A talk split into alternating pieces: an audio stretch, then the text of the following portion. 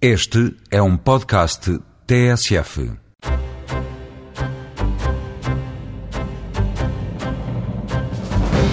Esta semana o Eureka foi conhecer um novo sítio na internet onde pode encontrar informação meteorológica sobre a temperatura, ventos e precipitação a nível nacional. Em climatua.fis.a.pt são ainda disponibilizados os valores das variáveis atmosféricas, dados úteis em projetos científicos, mas também para apoiar pilotos de aviões e amantes do parapente. Ontem comemorou-se o Dia Mundial do Sono e, para assinalar a data, o Eureka foi à procura dos compostos químicos produzidos quando dormimos. Descobrimos que durante o sono a atividade cerebral é intensa e deixamos dicas para acabar com as insónias. A construção de terraços recorrendo à maquinaria pesada tem sido uma estratégia adotada por muitos agricultores da Zona Centro para contornar o declive dos terrenos. Investigadores portugueses e espanhóis uniram esforços para avaliar a eficácia dos terraços em áreas florestais ardidas. É mais uma edição do Eureka com propostas de tirar o sono. Fique para ouvir.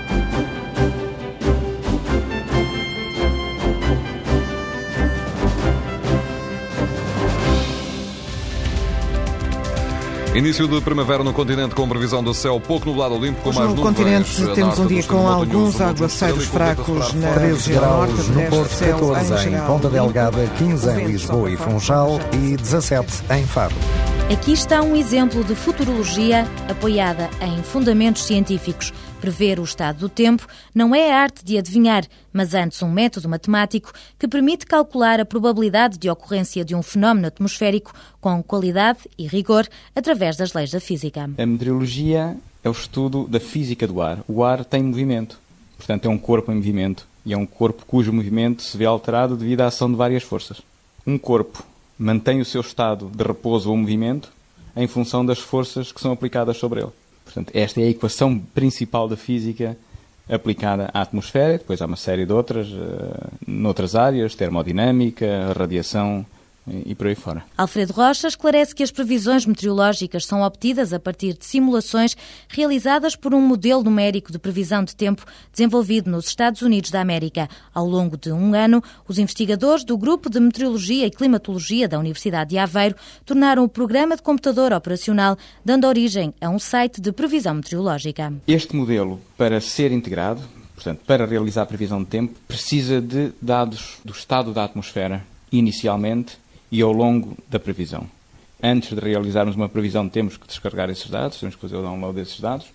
E esses dados são dados que resultam de um modelo de previsão de tempo, neste caso americano, para todo o globo, para a atmosfera em todo o globo, que por sua vez, para fazer a previsão de tempo, necessitou dos dados meteorológicos observados na rede mundial de observação. O modelo faz a previsão a partir de observações de todo o globo. Estes dados, que têm uma grande resolução espacial, são recolhidos pelos institutos de meteorologia de cada país e depois disponibilizados pela Organização Meteorológica Mundial. Os físicos da Universidade de Aveiro usam um modelo que corre sobre estes dados de forma a aumentar o zoom para ter uma escala com maior detalhe que permita observar as variáveis em Portugal com uma resolução de 5 km.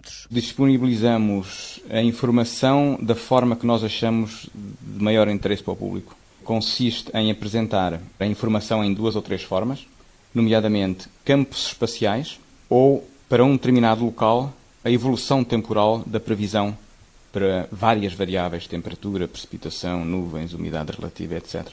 E, para além disso, todas estas previsões da evolução destas variáveis meteorológicas são quantificadas de hora a hora. De 12 em 12 horas fazem-se previsões para três dias. Temperatura, precipitação, nuvens, umidade relativa, pressão atmosférica, nevoeiro, velocidade e direção do vento. Para todas as capitais de distrito, são estes os parâmetros a monitorizar. Alfredo Rocha revela que é possível saber como vai evoluir o estado do tempo e conhecer a distribuição de cada variável no território nacional de hora a hora. Por exemplo, de temperatura, como é que a temperatura eh, se distribui, por exemplo, em Portugal continental.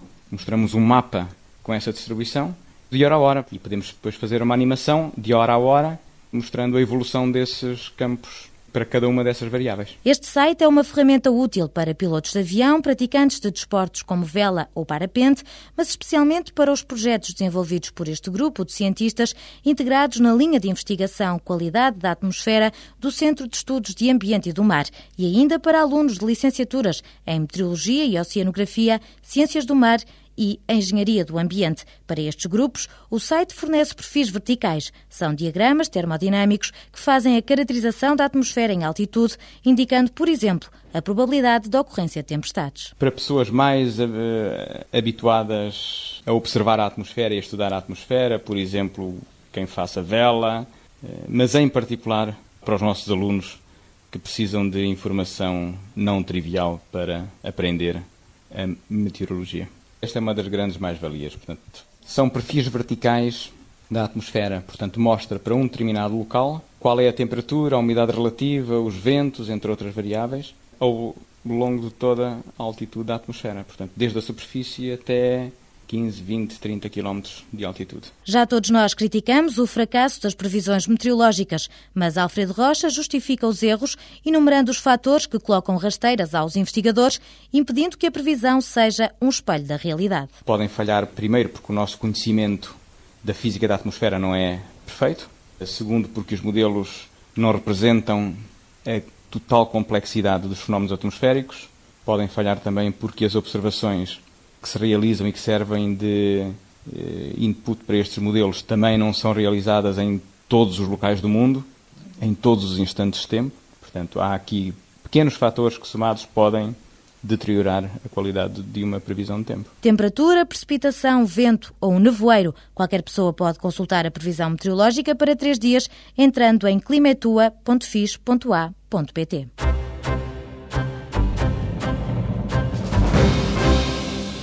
Não podemos viver sem ele, mas são poucas as noites em que cumprimos o tempo mínimo recomendável dedicado ao Vale dos Lençóis. O cansaço é um dos sintomas que denuncia poucas horas de sono, mas um estudo da revista Sleep revela que os adultos que dormem pouco têm dificuldade em decidir o que está certo e o que está errado do ponto de vista moral, ou seja, o sono afeta a capacidade de fazer julgamentos morais. Já no caso das crianças, não dormir o suficiente reflete-se na balança. Já em fevereiro de 2007 foi publicado um estudo que encontrou uma relação entre a redução do número de horas de sono das crianças e os problemas de excesso de peso. Segundo os autores, por cada hora de sono a menos, aumentam em 30% as probabilidades de uma criança ter problemas de obesidade. O tempo de sono recomendado é de 10 a 11 horas para crianças dos 5 aos 12 anos, e de 8 a 9 horas para adolescentes. Paulo Ribeiro Claro, docente no Departamento de Química da Universidade de Aveiro, revela que o sono é uma atividade neurofisiológica complexa, na qual estão envolvidos inúmeros mediadores químicos que permitem a alternância entre o dormir e o estar acordado. A adenosina é um desses compostos que desaparece durante o sono. Os cientistas pensam que a adenosina se vai acumulando no nosso corpo ao longo do dia, gerando assim a sensação de cansaço e a sonolência que determina o início do processo de sono. Depois, enquanto dormimos, os níveis de adenosina são novamente reduzidos de forma a que possamos acordar frescos e despertos. Uma das técnicas usadas para despertar e resistir mais horas acordado é tomar café e, de facto, está provado que resulta. Verificou-se que a cafeína se liga aos mesmos receptores que a adenosina no cérebro e os bloqueia, impedindo assim a adenosina de atuar.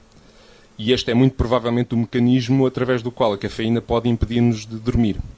No fundo, isto é como colocar uma pastilha elástica numa fechadura cuja chave é a adenosina.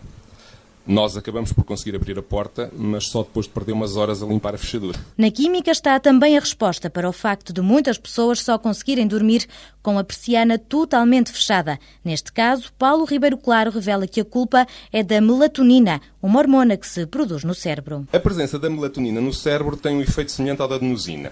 Inibe o estado de alerta e contribui para que o sono se instale. O interessante é que as células produtoras de melatonina são extremamente sensíveis à luz. O aproximar da noite estimula a produção da melatonina e, portanto, o sono, mas essa produção é inibida quando a nossa retina detecta luz. Mesmo uma pequena luminosidade já reduz a produção da melatonina. O que explica porque é que acordamos quando o sol nasce e porque é que algumas pessoas têm grandes dificuldades em adormecer sem ser em completa escuridão. Costuma dizer-se que quando dormimos desligamos o cérebro, mas não é verdade. Mesmo de olhos fechados e com a cabeça na almofada, há uma intensa atividade cerebral. Os cientistas descobriram que o nosso sono se desenvolve num ciclo em duas fases muito distintas. A primeira fase desenvolve-se numa sequência de quatro estágios, que vão desde a sonolência, sono leve, até a um estágio de sono profundo, durante o qual é muito difícil acordar alguém. Esta primeira fase é uma fase de baixa atividade cerebral e parece ser essencialmente um período de recuperação da energia física. No entanto, representa apenas cerca de 3 quartos do tempo total do sono e é seguida por uma segunda fase designada por sono paradoxal ou fase do movimento rápido de olhos, que em inglês tem a sigla sono REM. É uma fase com características muito particulares. Os olhos movimentam-se rapidamente em todas as direções, eh, daí a designação desta fase aumenta a frequência cardíaca e a pressão sanguínea, sonhamos muito e a atividade cerebral é intensa, semelhante à do estado de vigília. Todos os músculos do corpo perdem tonicidade e ficam paralisados, o que nos impede de nos movimentarmos durante o sono. Uma sensação que várias pessoas já experimentaram quando tentaram fugir em sonhos para qualquer lado e não se conseguem movimentar. Ou seja, durante esta fase não nos conseguimos mesmo mexer. Um ciclo completo do sono dura entre 90 a 110 minutos e em cada noite deveríamos passar por este ciclo cerca de 4 a 5 vezes, alternando o sono não REM e o sono REM ou paradoxal. O investigador da Universidade de Aveiro revela que a fase do sono REM está associada ao processo de consolidação de memória, justificando assim as desvantagens de estudar durante toda a noite antes de fazer um exame. Quando aprendemos algo de novo, a informação fica inicialmente armazenada no cérebro de uma forma vulnerável, provisória.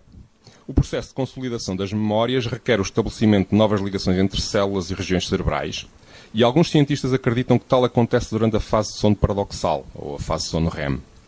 Embora esta teoria não seja consensual, parece ser confirmada com testes com voluntários sujeitos à privação de sono, em que estes revelam perda da capacidade de recordar informações. Talvez as famosas diretas a estudar para os exames possam funcionar para responder ao exame de imediato, mas não para adquirir conhecimentos. Os desafios do estudo do sono passam pela compreensão dos mecanismos que controlam as diferentes fases para distinguir aqueles que nos permitem ter um sono saudável e agradável. Para identificar o papel destes compostos químicos, os cientistas compararam a sua atividade em indivíduos com doenças mentais e doenças do sono. Numa linguagem mais alegórica, alguns cientistas descrevem a atividade do cérebro durante o sono como uma maestro dirigindo uma sinfonia de compostos químicos. E os problemas do sono surgem quando a orquestra não está afinada, ou seja, quando há uma falha química no cérebro. Um conjunto de compostos químicos importantes neste processo são os neurotransmissores, assim designados porque participam nas transmissões do sistema nervoso. Através destas comparações, é possível determinar, por exemplo, que os dois neurotransmissores, adrenalina e serotonina, são os responsáveis pela perda de tonicidade dos músculos na fase REM, enquanto a histamina é um composto químico que atua no processo de despertar e de vigília. A histamina é mais conhecida por ser responsável pelos olhos chorosos e o nariz pingão das alergias. Conhecido agora o seu papel no processo de despertar, não admira que os compostos usados para combater as alergias, os chamados antihistamínicos, causem sonolência. Doentes com incapacidade para sintetizar a dopamina têm sonos agitados, enquanto a deficiência da acetilcolina parece estar relacionada com as interrupções da respiração, a apneia do sono, e com o próprio ressonar. Paulo Ribeiro Claro sublinha que estes dados são usados para desenvolver fármacos que ajudam as pessoas que sofrem de perturbações do sono, como a insônia. O investigador da Universidade de Aveiro encontrou um novo medicamento que ativa os receptores de melatonina no cérebro, desligando as atividades de vigília. Em julho de 2005, a Autoridade Norte-Americana para os Medicamentos, a FDA, aprovou um novo tipo de comprimido para dormir que não apresenta efeitos narcóticos pode ser utilizado por períodos longos e vai poder ser vendido sem receita médica. Este medicamento, o Roserem, apresenta um novo mecanismo de atuação. De uma forma simplificada, em vez de tentar aumentar a vontade de dormir, diminui a vontade de permanecer acordado. Paulo Ribeiro Claro deixa as instruções para dormir um sono descansado sem sobressaltos. Antes de utilizar compostos químicos para ajudar o cérebro a reequilibrar a sinfonia química do sono, vale a pena deixar de consumir aqueles que desafinam. A cafeína é um dos mais conhecidos, mas o álcool e a nicotina não são menos eficazes. Os fumadores sofrem normalmente redução da fase de sono REM, além de despertarem 3 a 4 horas mais cedo devido à privação de nicotina. Muitas pessoas que sofrem de insónia tentam resolver o problema com o álcool. E embora o álcool possa realmente ajudar a adormecer, diminui a fase REM e os estágios de sono mais profundo e repousante, mantendo apenas o sono leve, do qual é mais fácil acordar. Não beber, não fumar, não tomar café. É evitando os vícios que se asseguram sonhos cor-de-rosa, sem precisar de contar carneirinhos quando se chega à cama.